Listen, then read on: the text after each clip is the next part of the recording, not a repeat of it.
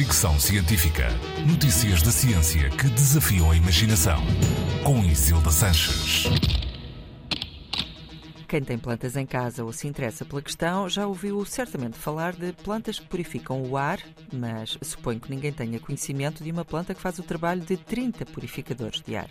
Uma startup francesa chamada Neoplants criou uma planta geneticamente modificada, a NeoP1, a partir de uma planta doméstica comum, conhecida em Portugal como jiboia ou era do diabo uma planta que não exige muita manutenção, nem produz pólen ou sementes, cresce rapidamente e consegue absorver grandes quantidades de CO2 e compostos químicos voláteis.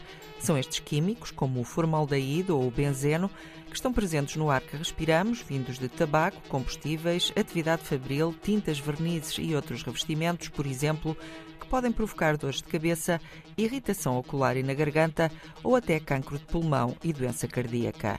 O projeto da Neoplants levou quatro anos a ser concretizado, foi preciso mapear todo o genoma da planta e deu origem a uma nova planta com capacidade extra de filtragem do ar. Segundo os criadores, esta nova jiboia, a NeoP1, exige um mínimo de manutenção, apenas precisa ser regada uma a cada três semanas no inverno e uma a cada duas semanas no verão. Tem capacidade de filtragem idêntica à de 30 purificadores de ar, garantem já está à venda no mercado por 175 euros. Fricção científica.